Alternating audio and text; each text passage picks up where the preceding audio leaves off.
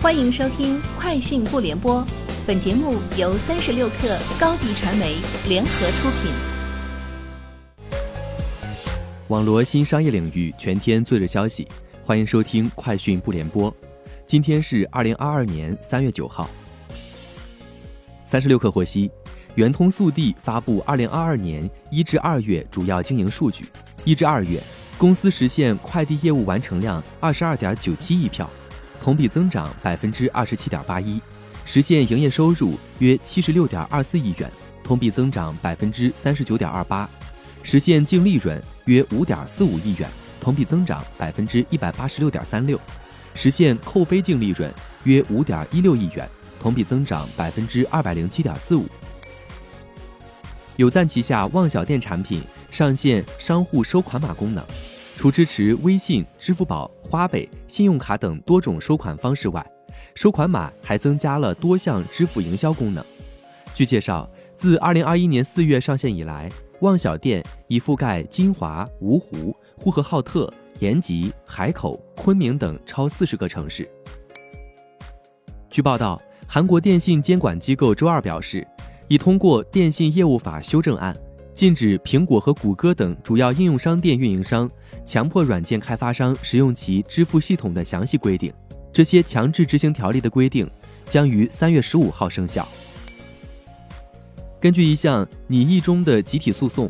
，Facebook 母公司 Meta 被指控为了安抚投资者，谎称苹果 iOS 系统隐私调整的影响是可控的，但随后又在二月份表示。这些调整预计将导致公司在今年损失一百亿美元的广告收入。旧金山联邦法院的证券诉讼中称，Meta 高管在去年财报电话会议上没有通知股东，该公司为抵消苹果隐私调整所产生任何财务冲击的努力没有奏效。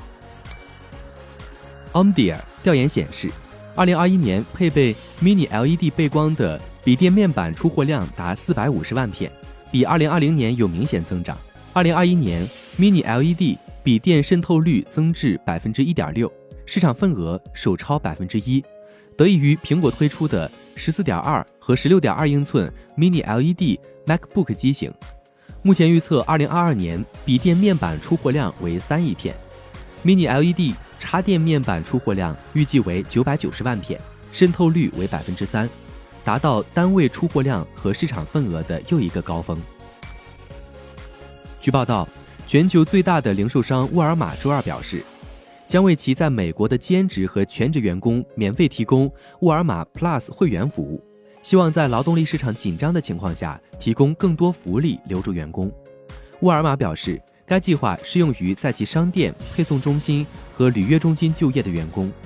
目前，沃尔玛 Plus 被视作亚马逊 Prime 的竞争对手。2021年，沃尔玛 Plus 用户数为三千多万。本次计划宣布后，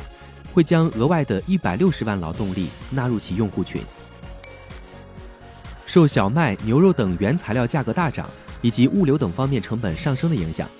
日本麦当劳宣布，将从下周一（三月十四号）开始涨价，涨价范围包括汉堡、麦乐鸡等大约两成商品，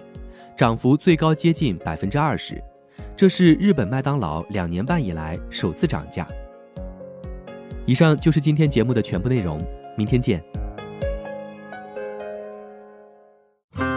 热烈祝贺高迪传媒和 Top One 突破润滑油再度达成新媒体整合营销全案合作，共启汽车后市场数字营销新征程。